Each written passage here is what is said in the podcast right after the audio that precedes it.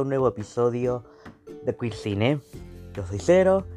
y hoy voy a estar hablando sobre otra película argentina, esta vez sobre una historia un poco más interesante de lo que he hablado en otras películas argentinas sobre películas queer. En este caso es Esteros, una película que se grabó en el norte argentino en Corrientes, por lo menos está ambientada la historia en este lugar. Eh, es una película del 2016. Em, es una coproducción con Brasil y Francia. Está disponible actualmente en Amazon Prime Video. Por si todavía no la viste, la puedes ir a buscar por ahí. Y la película está dirigida por Papu Kuroto. No es un director muy conocido, mucho menos por hacer películas queer, pero esta historia si, la vieron y les gustó, este capítulo es para ustedes. No, no voy a hablar mucho sobre la producción de la película, sino sobre la historia. Así que antes de que hablemos de eso, les voy a comentar la sinopsis, que es la siguiente. Dos amigos de la infancia, separados poco después de, despertar, de su despertar sexual, se reencuentran como hombres jóvenes con tensiones sexuales entre ellos. Esta es la peor sinopsis que haya encontrado, pero justamente se trata sobre eso. Así que si todavía no vieron la película, vayan a verla ahora y de luego escuchan el resto del podcast.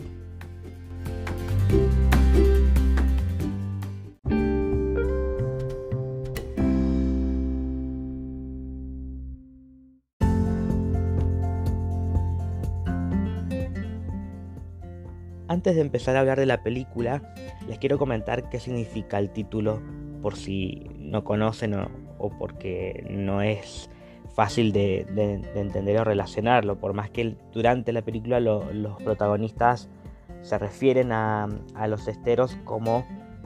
la zona en la, que, en la que sucede esta gran parte de la historia,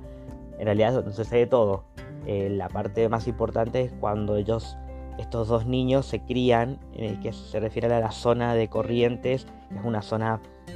eh, pantanosa eh, y, llana, que se encuentra más o menos al noroeste,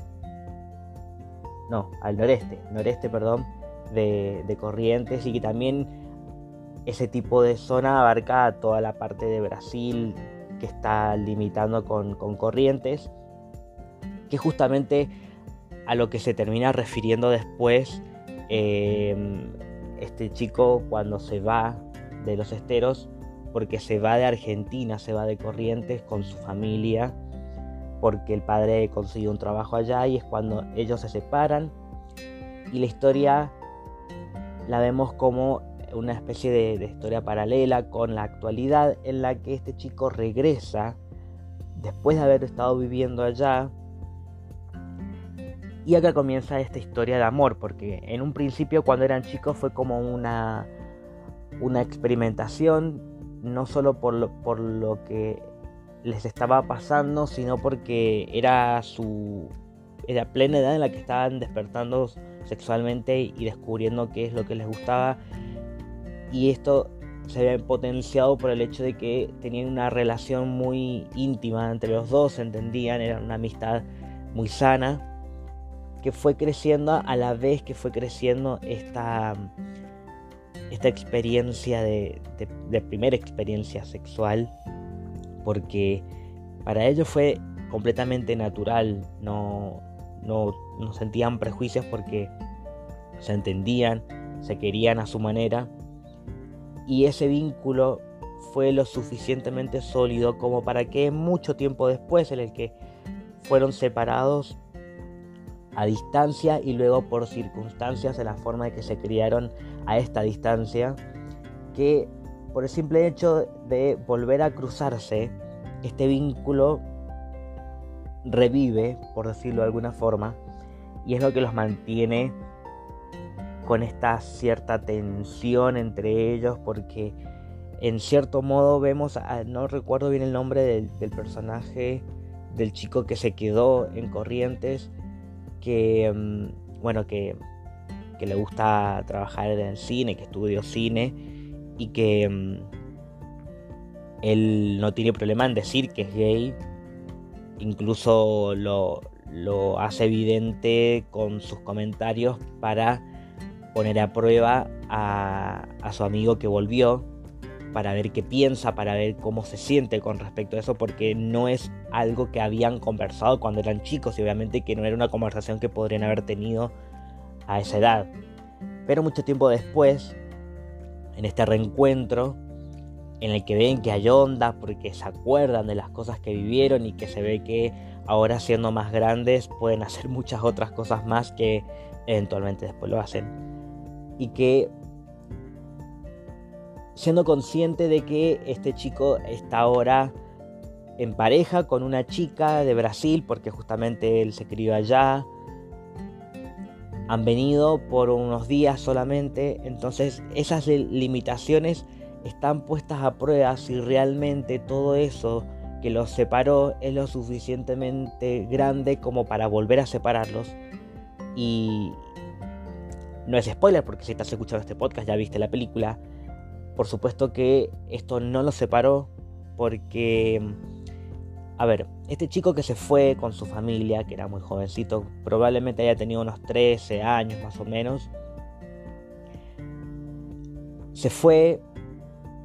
porque no le queda otra, fue criado allá, cambió su vida completamente porque cambió su círculo social, no podía ver a su familia, o sea, su familia que estaba en Corrientes, no podía ver a su amigo ni... Cambió todo, hasta el idioma cambió.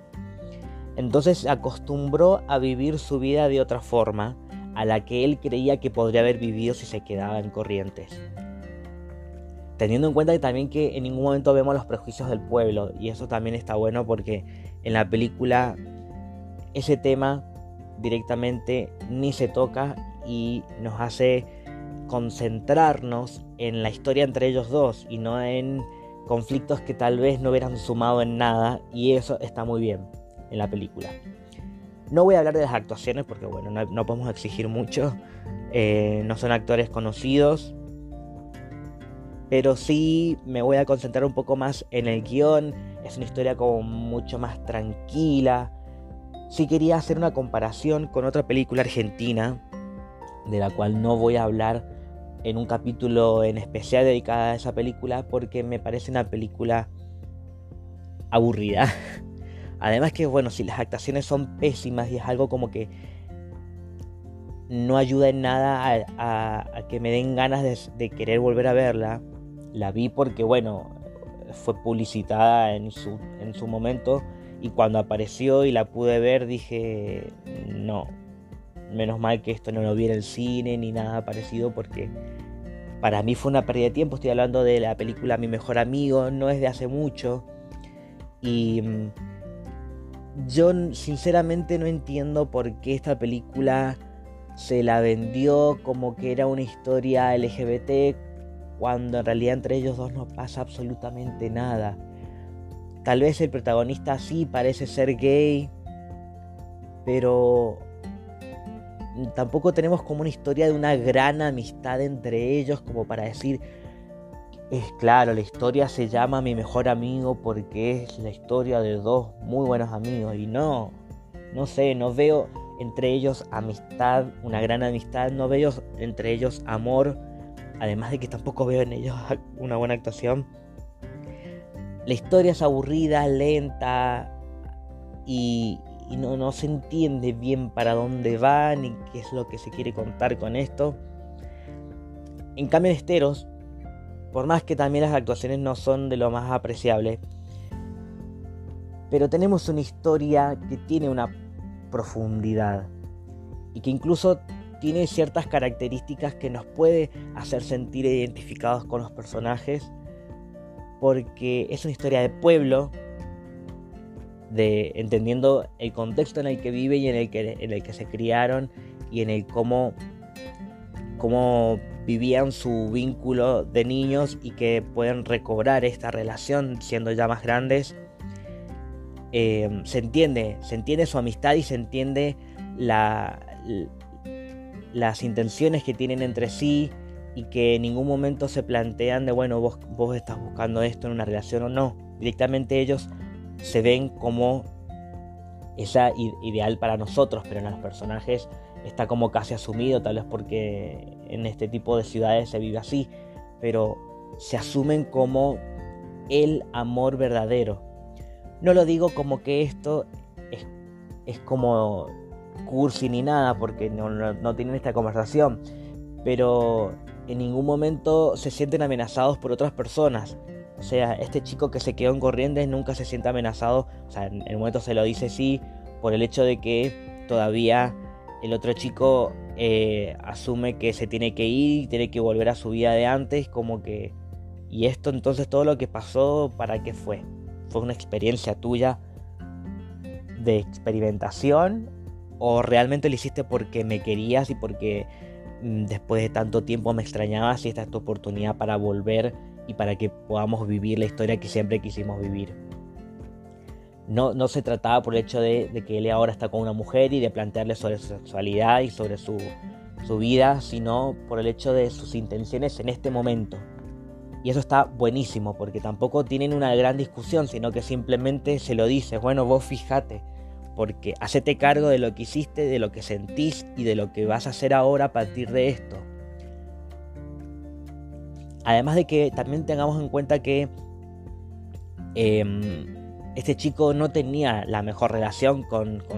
su novia y ella tampoco tenía una relación planteada como de, de la parte sentimental, sino de... Yo los veía como gente que está acostumbrada a estar junta, pero ahí no se veía lo que sí se ve entre ellos dos de esa conexión que tenía, que fue inmediata en el momento que se vieron, no lo podían ni disimular porque se acordaron y es como en un segundo revivís todos esos años que vivieron juntos. Y eso no lo puedes comparar con, nadie, no se puede comparar con nadie. Entonces es interesante que, todo esto se cuenta a partir de, de simples flashbacks, de, de miradas y de, de momentos cortitos en los que se, se, entiende bastante bien qué es lo que están viviendo entre ellos dos. Me gusta esta historia, me gusta esta película por este hecho de que también no, no llega a lo, a lo comedia romántica predecible, sino es una historia bastante simple y bien traída a la realidad de nuestro país, del interior, porque Evidentemente esto en Buenos Aires solamente podría suceder en, provincia, pero no en capital. Eh, lo mismo acá en Mendoza, creo yo. Eh, pero en cualquier parte del interior se vive diferente este tipo de historias a lo, a lo que podría vivirse en plena ciudad. Y está bueno ver historias así porque también uno se pone a pensar si con el ritmo de vida que llevamos independientemente del año en que estemos, porque no podemos compararlo con el 2020, que es como un agujero negro en la historia, pero ese ritmo de vida que llevamos en el que estamos pendientes no solamente de, trabajar y de hacer lo que tenemos que hacer, sino de las expectativas que tenemos que cumplir y de, cómo vamos mm, trabajando ese futuro que, que tenemos como visión y no nos detenemos a pensar en, en las cosas que realmente nos mueven basadas en cómo vivimos nuestro pasado y en cómo proyectamos nuestro futuro a partir de esto. También independientemente de las historias que vivimos con personas que nos marcan en la vida, porque tampoco hay certeza de, de la eternidad de vivir para siempre con esa persona, pero sí de comprometernos a, a poder vivir con plenitud ese presente. Y creo que se puede pensar un poco mejor cuando se trata de un estilo de vida en el que no estás con una rutina tan tediosa como la que se vive en la ciudad y por eso quiero valorar un poco la película por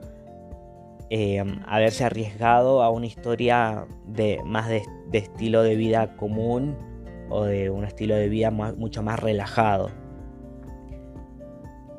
Lo digo por el tipo de público al que está dirigida la película, porque no es una película pochoclera para nada. Y eso también le da un, tinte de, realismo que ayuda más a la parte del, romance de, pensar, ok, esto es algo que tranquilamente podría suceder, y no tanto a ese, ese tipo de historias en el que vemos que solamente pasa en las películas y que las idealizamos porque se ven lindas, pero también nos frustramos porque llegamos a pensar que eso nunca lo vamos a poder vivir. Entonces, remarco, este tipo de historias son las que me gusta ver para... Es como un llamado de atención, un cable a tierra y decir, ok, esto puede pasar. Entonces está lindo que hayan películas así. Si no la viste y escuchaste el podcast, igual puedes verla porque es una historia linda y una historia tranquila que actualmente está disponible en la plataforma de Amazon Prime Video. Si sinceramente no la encontrás porque no tenés, no estás suscrito a esa cuenta, a esa, plataforma, eh, bueno, me podés escribir por privado en las cuentas del podcast eh, de Obsesine, Monstruos del Closet, o mi cuenta personal que es Gram Cualquiera de esas cuentas me puedes escribir por privado y te paso el link para verla de otra forma. Pero yo creo que lo ideal sería que la veas por ahí. Y bueno, no, no, no tengo más nada para decir de la película porque en cuanto a producción eh, no hay mucho tampoco para, para analizar. Es como simple incluso desde ese punto de vista. Em, así que espero que les haya gustado y necesitaría que si no les gusta lo que dije o la película en sí, me pueden escribir también por las redes sociales de las que ya les dije, en Instagram principalmente. Les comento cuál es la próxima película de la que voy a hablar, que no es necesariamente el próximo episodio que vayas a encontrarte, porque como dije, en cualquier momento van a aparecer episodios sorpresas. Pero por lo menos para el que está pautado para el próximo episodio, que sería el miércoles, voy a hablar de una película británica donde ya nos vamos a meter en otro tipo de historias. Esto está basado en una historia real. Se llama Pride, Orgullo, y es una historia que es interesante cómo la vamos a ver porque para los que nos gusta el humor inglés eh, va por ese lado, pero también, como dije, es una historia real, entonces